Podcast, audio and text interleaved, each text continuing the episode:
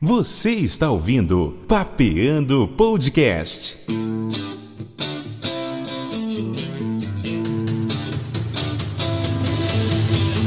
Apresentação: Marcos Cunha.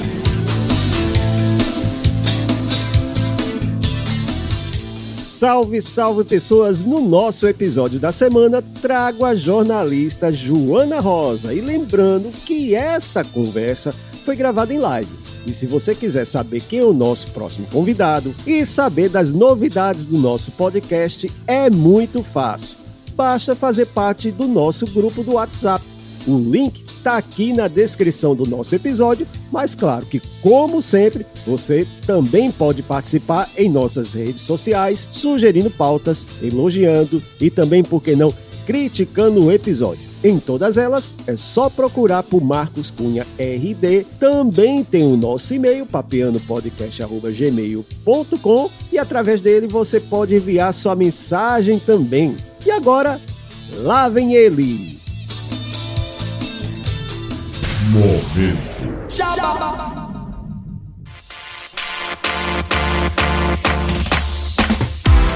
tenho um recado para você que tem empresa, loja ou apenas quer suporte na produção do seu conteúdo audiovisual, nas redes sociais ou gerir o marketing. Na Massa Multimídia você encontra uma equipe pronta para te ajudar e assim aparecer para quem quer te encontrar. Então, não perde tempo e entre em contato com o pessoal. O link do site e todos os contatos estão na descrição desse episódio. Vale lembrar também que nosso podcast é produzido por eles. Eu falei de Massa Multimídia.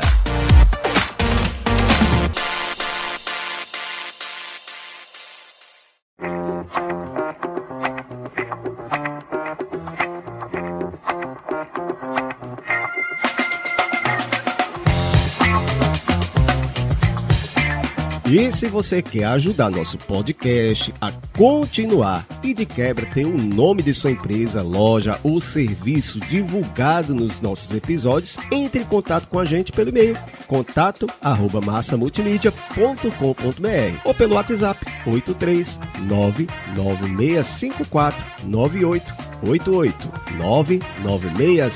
996549888 DDD 83 e nossa equipe tem uma proposta bacana para nossa parceria de sucesso.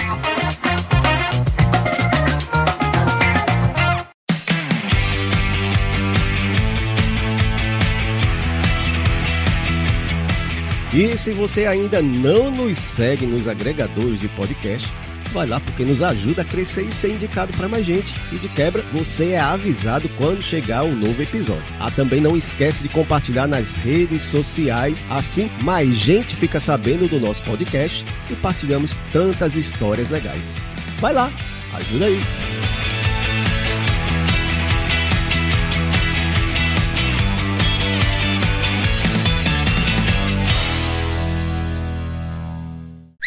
Olha a mensagem, hein?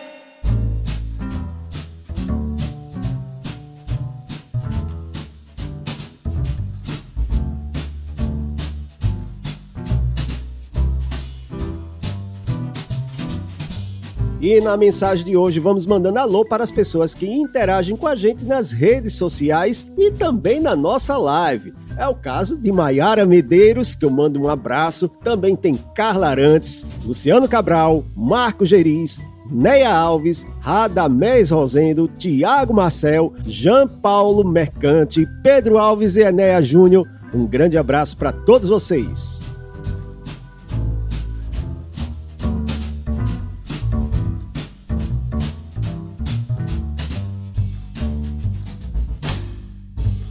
Jona Rosa, seja bem-vinda ao Papiano Podcast.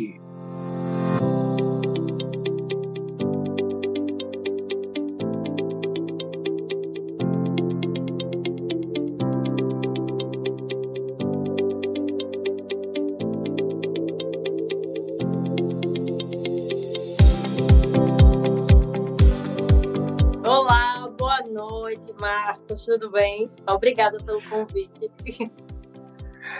Pois bem, Joana Rosa é uma pessoa que eu praticamente vi o início da carreira profissional dela, né? Quando eu cheguei na CBN, ela era estagiária lá na CBN. Antes de chegar nessa parte da CBN, Eu quero que Joana fale um pouquinho de como era a menina Joana Rosa. Ela já pensava em ser jornalista? Como é que era a infância de Joana Rosa?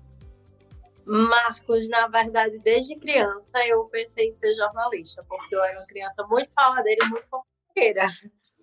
Então, todo mundo lá em casa dizia que eu ia ser jornalista, menos minha mãe. Sonho da minha mãe era que eu fosse engenheira civil. E eu sempre bati na tecla que eu queria ser jornalista, que eu queria ser jornalista, que eu queria ser jornalista. E aí, enfim, no ano que eu fiz o, o Enem, foi o último ano do PSS, que era o vestibular da UFPB. E aí foi um divisor assim, de águas na família, que todo mundo fazia, ah, mas Joana vai fazer jornalismo, né? E eu dizia, é, é o que eu quero. E minha mãe ficava insistindo, não, vai fazer engenharia, porque era a profissão que eu queria. Só que a Joana criança, Joana adolescente, sempre se viu jornalista. E como eu ia fazer dois vestibulares, eu disse, eu vou apostar um em um e no outro e vou deixar o destino decidir, né?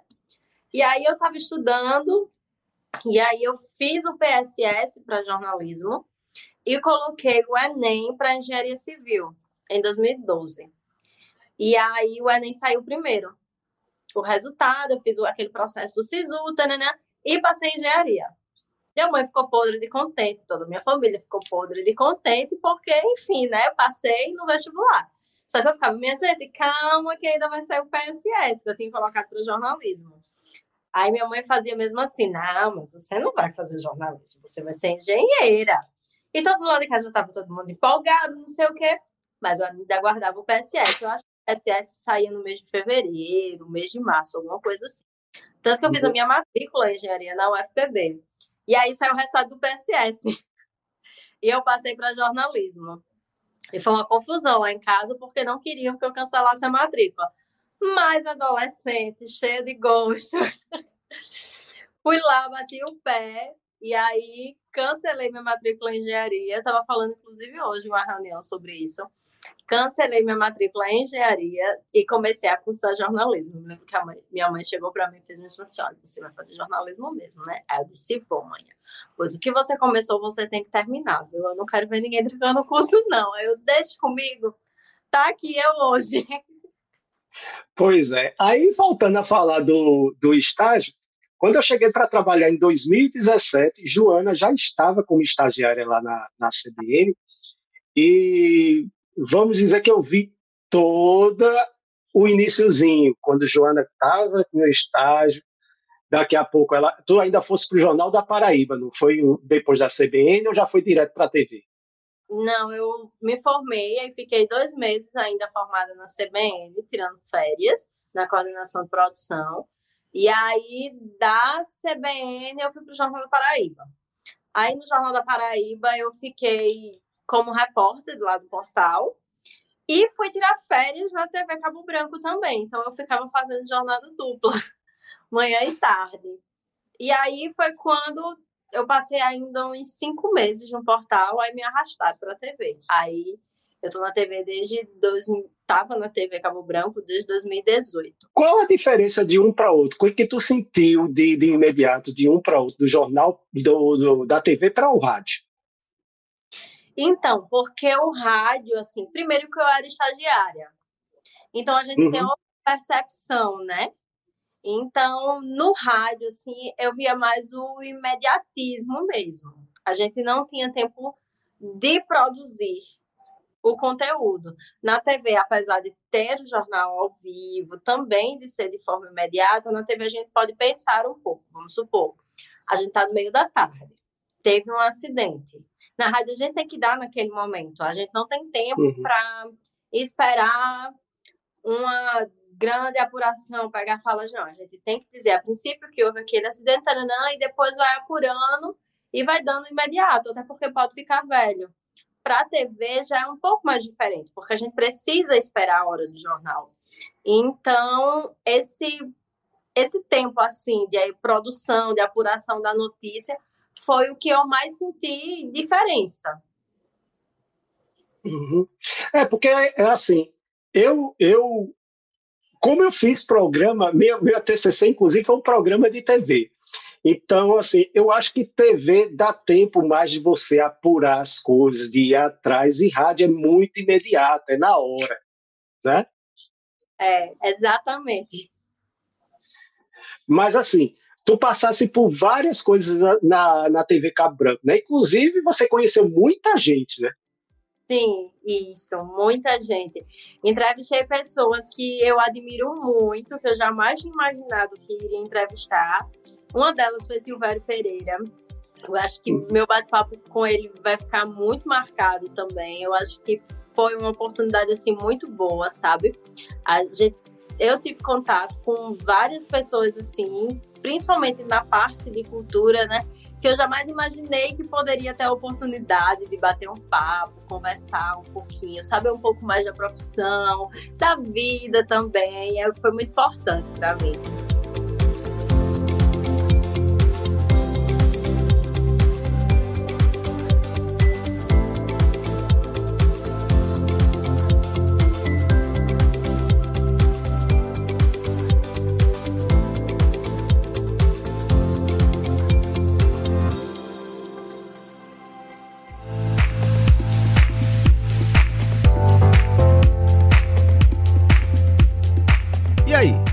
Curtindo o nosso conteúdo? Quer nos ajudar a continuar e até melhorar? Então, faz um Pix pra gente. É, qualquer valor é bem-vindo e ajuda a produção de mais conteúdo bacana para você. É só enviar para contato arroba massamultimídia.com.br e claro, desde já a equipe Papeando Podcast te agradece.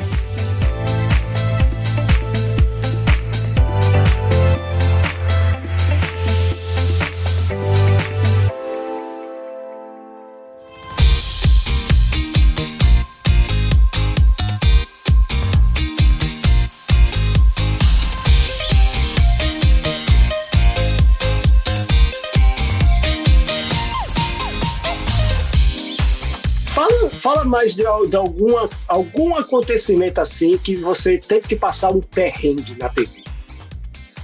Menino. É, que eu sei que tem. Não pegasse agora, porque tô com minha memória muito boa, não. Mas assim, de perrengue, deixa eu ver. Ah, eu lembrei uma produção do Ave Enem, que a gente foi fazer externa. E aí deu um probleminha com o nosso assistente. E aí tava eu e Ítalo.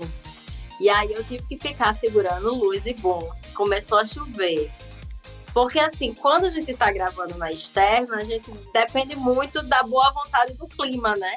Então eu acho que a uhum. maioria dos perrengues, assim, era tudo clima. Tudo por causa do clima. Agora na cobertura de São João também, a gente tomou um banho de chuva. Tava voltando da lagoa para pegar assim o carro, chuva com força, gente sem saber o que fazer. Nossa, já perdi sapato também na chuva. Deixa eu ver. É assim, é porque eu não consigo lembrar, não tô muito boa de memória, não. Eu confesso a você que esses últimos dias, como assim, tem sido um pouco turbulento. Eu não tô conseguindo me lembrar, mas com certeza deve ter tido. Só lembrar daqui pro final eu cito. Vai lembrar. Mas eh, eu tenho certeza que uma coisa você se lembra, do seu TCC. Ah, do meu TCC é impossível esquecer, né? Eu fiz, Marcos, uma grande reportagem sobre o caso Rebeca Cristina, aquele caso da adolescente que foi assassinada em 2011. É, hoje a gente caracteriza como feminicídio, mas na época a lei do feminicídio não estava em vigor. E aí ela era aluna do colégio militar, que foi assassinada. Teve o júri popular do padrasto dela, que era suspeito na época e hoje em dia está cumprindo pena por causa do homicídio. E aí esse caso sempre me chocou muito, principalmente na época que aconteceu, em 2011, porque ela tinha minha idade. Então, quando aconteceu, eu ainda nem estava no terceiro ano, eu estava no segundo ano.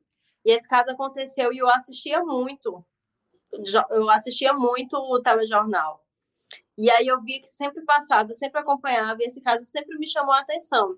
E eu gosto um pouco desse viés, que eu me inspiro muito em uma escritora que é Daniela Arbex, que é de grande reportagem, contar histórias através do jornalismo.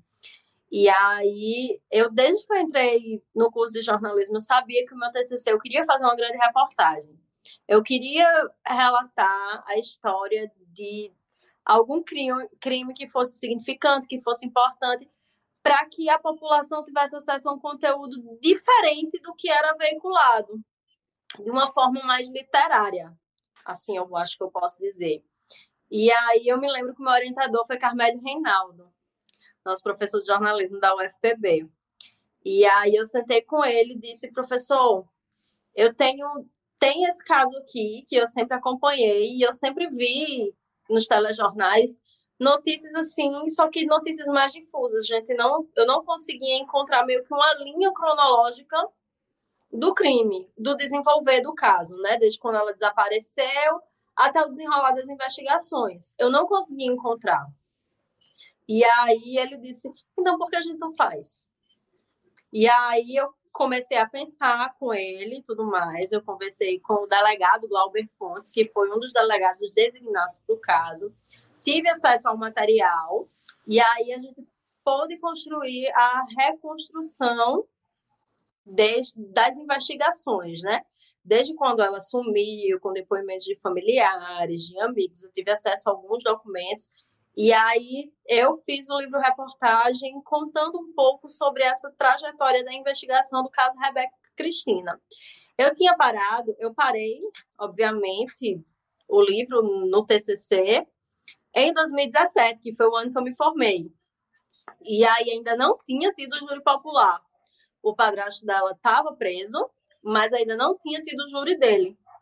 E aí o livro meio que eu defendi o TCC, passei, mas o livro ficou meio que inacabado. E aí, se eu não me engano, foi em 2018, teve o júri popular. Eu já estava contratada na TV Cabo Branco como produtora. E aí me liberaram para eu acompanhar o júri popular do padrasto de Rebeca. E aí eu acompanhei e estou com essa pendência de finalizar o livro para lançar o último capítulo do livro para poder lançar e apresentar ao pessoal o meu TCC. E tu já tem assim mais ou menos uma data para a gente ter essa obra em mãos ou na, no, no digital como é hoje? Então, ainda não, porque eu procrastinei um pouco, eu confesso. Porque logo quando teve o júri popular, eu já emendei no mestrado, já estava emendando no mestrado. Depois do mestrado veio a pandemia, aí veio projetos no trabalho, comecei a focar um pouco mais nessa parte profissional, deixei um pouquinho do lado a parte acadêmica, mas eu pretendo, esse ano, ou 2024, a minha meta é pelo menos finalizar o último capítulo do livro para começar a procurar editora, essas coisas, para quem sabe lançar finalzinho de 2024. Muito bem. E quantos anos tu passasse na TV Cabo Branco? 2018, né? No caso, tu dissesse. Então, no sistema eu entrei em 2016. Uhum. Mas na TV mesmo, foi em 2018. E qual foi o jornalístico que tu começasse logo de cara? Foi no Bom Dia mesmo? Foi no Bom Dia Paraíba. Ah, então você pegou transição de apresentadoras. Peguei sim. Quando eu cheguei lá, a quem apresentava era a Patrícia. E aí, depois de um ano, mais ou menos, Denise chegou. E também aumentou a duração do programa, que para você, no caso, foi um complicador, né? Foi, justamente, principalmente a guerra da gente era com a capa de pauta, né? Que tem os horários, assim, bem definidos para cada jornal. Então, digamos que a gente tinha uma quantidade, vamos supor, a gente tinha cinco ao vivo de um Bom Dia Paraíba. Quando aumentou esse horário para duas horas e meia, a gente passou a ter 12 ao vivo, fora as produções de matérias e tudo mais. Então, assim, aumentou o trabalho, aumentou a mão de obra, mas era muito gratificante, porque, assim, o Bom Dia Paraíba é, é um programa grande, mas também com muito conteúdo, conteúdo diverso. Então, dava para a gente passear, eles passeiam até hoje por diversos assuntos. Muito bem. Mas, assim, para o pessoal que não conhece como é a produção, como é como é que começava a tua rotina enquanto Bom Dia Paraíba? Que horas tu chegava na TV? O que é que você ia fazer primeiro? Até chegar ele ir para o ar. Então, eu já passei por muitos horários no Bom Dia, Vice Marcos. Eu vou começar pelo horário da madrugada. Às vezes eu chegava lá umas quatro e meia, quatro quarenta e cinco da manhã, que aí é o horário da primeira produção que chega junto com os repórteres que fazem os ao vivo do Bom Dia. E aí a função era meio que despachar eles, dizer o que cada um vai fazer no jornal e tal. E aí eu despachava eles, eles iam, para cada um pegava as suas pautas. Atualmente estava três pautas de ao vivo por repórter, podendo ter mais, dependendo do que acontece no decorrer do jornal. E aí, depois disso, quando começava o jornal, eu ia lá para o Switch, que é o local onde a gente solta o jornal, e ficava coordenando os vivos. Quando terminava, fazia um intervalinho, tomava café da manhã e voltava para a redação para a reunião de pauta, que era o que a gente ia definir o que ia ter no jornal do outro dia. Depois da reunião de pauta, a gente ainda tentava adiantar um pouco do jornal do outro dia.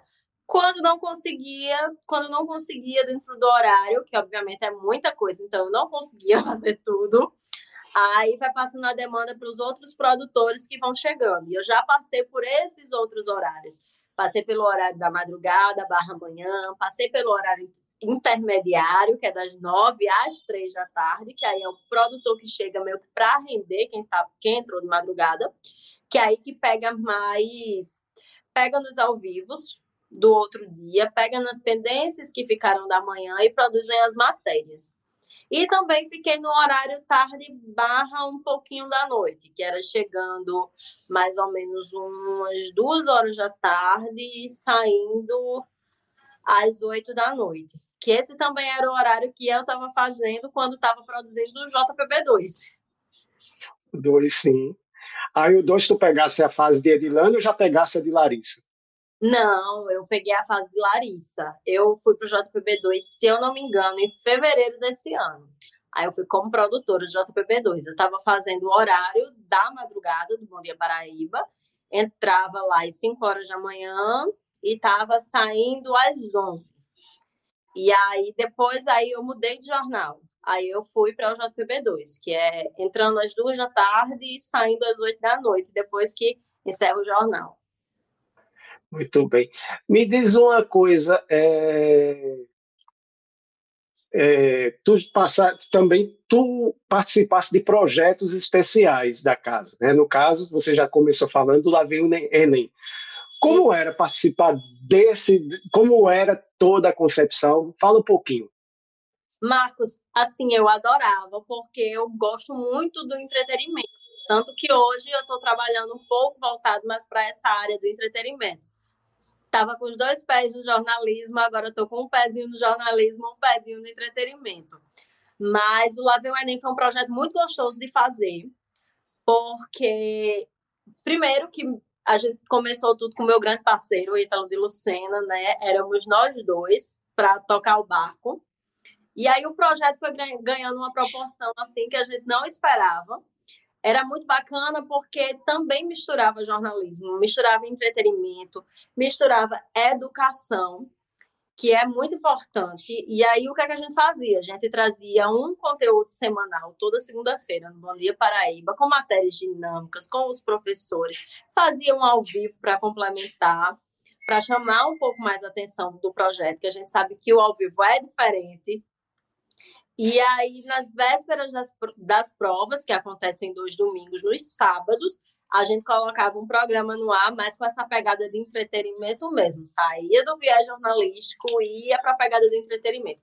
Aí a gente teve participação de Tardelli Lima, Laura Brito, Suzy Lopes, Felipe Alcântara, Madu Ayá, teve participação de Cláudia Leite. Foi gente, vice com força que participou. Madu, Madu inclusive, foi minha aluna de informática. Ó, tá vendo? Projeto durante. A gente teve 2019, 2020, 2021, 2022. Foram quatro anos que eu participei do projeto. No caso, tu só participava do, da, da parte da TV ou tu também entrava na parte do rádio? Não, eu participava de tudo, porque assim, teve a parte da TV, mas também tinha a parte do rádio, que era podcast, também tinha a parte. Uhum. Eu só não participava de forma ativa, assim, com a mão na massa mesmo, na produção do online, porque aí o portal, tanto o G1 quanto o Jornal da Paraíba, designavam uma pessoa para cuidar desses conteúdos online, mas para a produção de conteúdos da TV e da rádio, quem ficava era eu.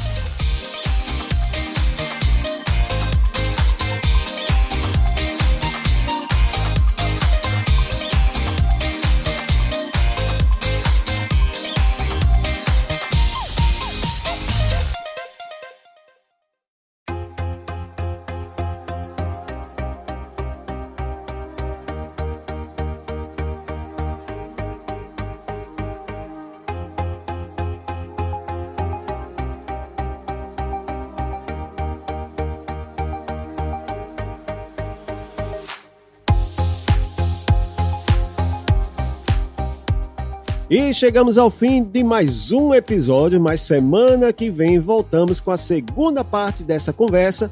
Mas se não quiser esperar, tem vários episódios para maratonar. E se você curtiu, já sabe, é só me mandar um salve nas minhas redes sociais, todas elas Marcos Cunha RD.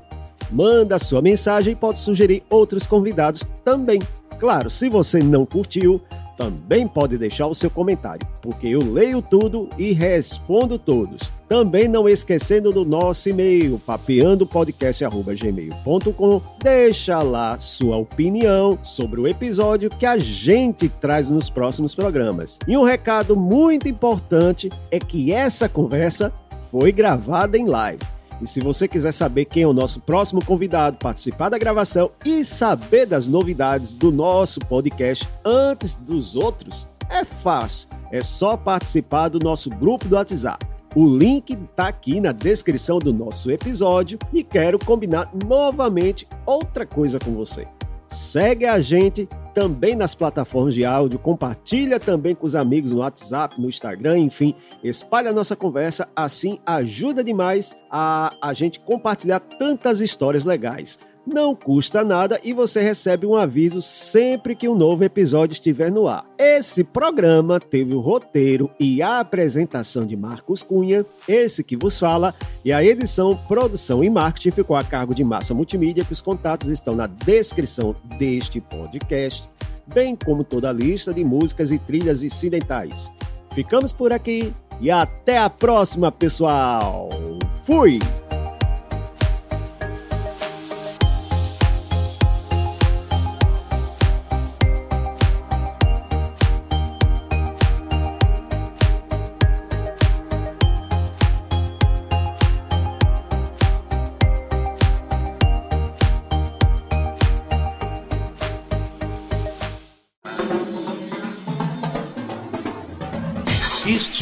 Podcast foi produzido por Massa Multimídia.